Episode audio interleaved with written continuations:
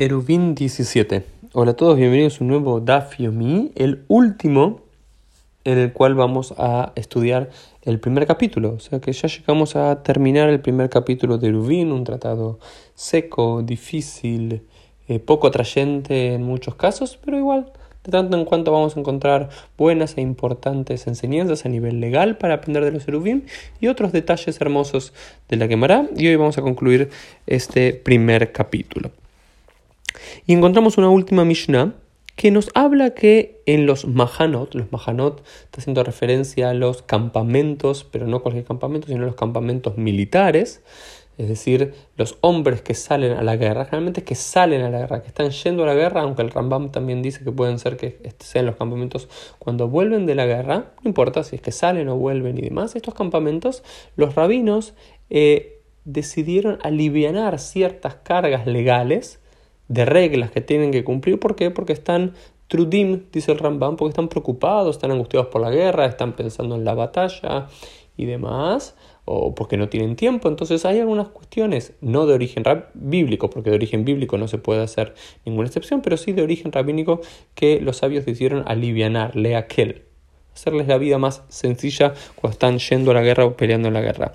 Y dice, Arbat Varim Patruba Mahane, cuatro cosas los sabios exceptuaron a los combatientes en la batalla.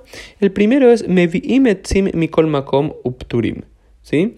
Eh, digamos, eh, pueden traer eh, leños maderos de cualquier lugar. Es decir, en términos generales, uno si tiene un campo solamente puede traer maderos de su campo, porque si no estaría robando maderos de otro campo, robando leñas de, un vecino, vos, vos sabes tu límite y sabes que ahí no puedes pasar. Sin embargo, como estás ocupado en la guerra y no tienen tiempo, de, no tienen sus campos cerca y no saben dónde están y están cumpliendo una mitzvah, eh, de, ir a la guerra, de defender, etcétera, etcétera, etcétera, se les permitió, cuando ven una madera, no le tienen que preguntar al dueño, ¿puedo agarrar esta madera? ¿Puedo agarrar este leño? Pueden ir y directamente lo agarran. Esto es una excepción. La segunda excepción que se nos dice es Upturim mi Y tienen y están exceptuados de hacer el lavado ritual de manos. La Gemara nos va a especificar que está hablando de. Eh, hay tres tipos de netilat yadayim, de lavados de manos rituales. Lo que llaman maim rishonim, el primer lavado de manos, que es que usualmente hacemos antes de comer pan, en Shabbat o el resto de los días de la semana. Después tenés maim emtzaim, el lavado de manos, el agua, el lavado de manos entre el medio de la comida, entre comida y comida, entre plato y plato, es algo que está totalmente eh, ya desacostumbrado en el pueblo de Israel. Y el último es Mai Mahronim, el lavado final justo antes de decir el Birkat Amazon, luego de terminar la última porción de la comida.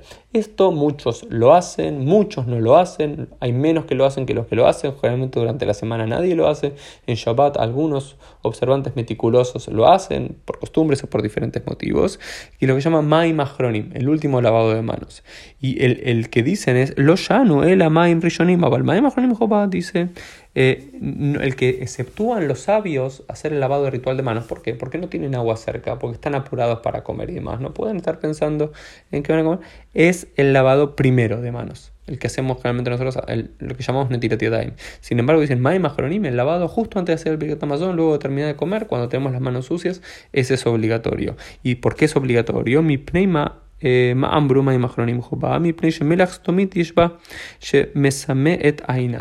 Dice, por cuánto había una creencia popular que eh, antes la gente no comía con cubiertos, comía con las manos. Y podía llegar a ser que la comida que estemos comiendo tenía la sal de Sodoma. Aquella sal de Sodoma, recuerdan Sodoma y Gomorra que fue destruido por Dios de azufre, se convirtió todo como en estatuas de sal y en un lugar como muy salado, muy cerca del mar muerto. Por eso la asociación a la sal. Entonces, eh, al parecer, era una sal que podía llegar, estar en las comidas y que si apenas un poquito de grano, dice la quemara, eh, caía en, la comida y uno comía esa sal o, se, tocaba los, se tocaba los ojos con aquellas manos sucias con aquella sal, podía llegar a cegar los ojos. Imagínense, mucha sal en los ojos, te hace cerrar los ojos. De ahí viene la, la, e, e, e, esta noción rabínica. Entonces, el último lavado de manos es totalmente obligatorio y demás. Sin embargo, ¿por qué muchos no lo hacemos hoy? Porque específicamente los Tosafot, los comentarios, nietos y estudiantes de Rashi en el siglo XI en Francia y Alemania, nos dicen, lona Ahora no acostumbramos hacerlo, no acostumbramos a este lavado final de manos. ¿Por qué? De Ein Melach Domit Matsui ¿Por qué? Porque esta, esta, claramente estaban en Francia, en Alemania, estaban muy lejos del Mar Muerto, por lo cual no, no, no existía esta sal para ellos, por lo cual esta práctica, que en los tiempos talmúdicos era obligatorio, ahí ya no lo es. Lo otro que también se nos enseña, no en la, en la Mishnah, pero en una Tosefta que comenta y que es muy similar a esta Mishnah, es la siguiente, que una de las cosas que también se le permite a los a los soldados es ubimikom argu shamnik varim, que se le permite se le permite Makom, se le permite asentar su campamento en cualquier lugar. Si estás yendo a la guerra, no tienes que tener tu propiedad privada en la guerra y puedes tomar el campo de cualquier persona y decir acá asiento a mi batallón, nadie te lo puede sacar. Y lo segundo es, si vos, eh, si un soldado cae en la guerra, al parecer lo primero que nos dice la Tosefta es que el soldado tiene que ser enterrado ahí. Y si justo era tu campo, imagínate que justo estaban pasando por ahí y era tu campo donde cayó, pues no puedes oponerte y decir, no, no puede estar acá porque acá siembro cosas, o acá soy un Cohen y no puedo impurificarme con un muerto, o no me gusta que haya caídos de la batalla aquí. No, porque supuestamente la idea era donde caían los, donde caían los soldados muertos, ahí había que enterrarlos. Entonces, estas son las prioridades que se da la guerra. Sin embargo, y ahí se nos habla que hay como una categoría similar a un soldado caído, que es la de Met Mitzvah. Un muerto que no tiene quien lo entierre. ¿Quién es un Met Mitzvah? Kolche Ein Lo Kovrim Koreba Jerim Beonim Oto Ein Ze Met Mitzvah. Dice, ¿quién es un Met Mitzvah?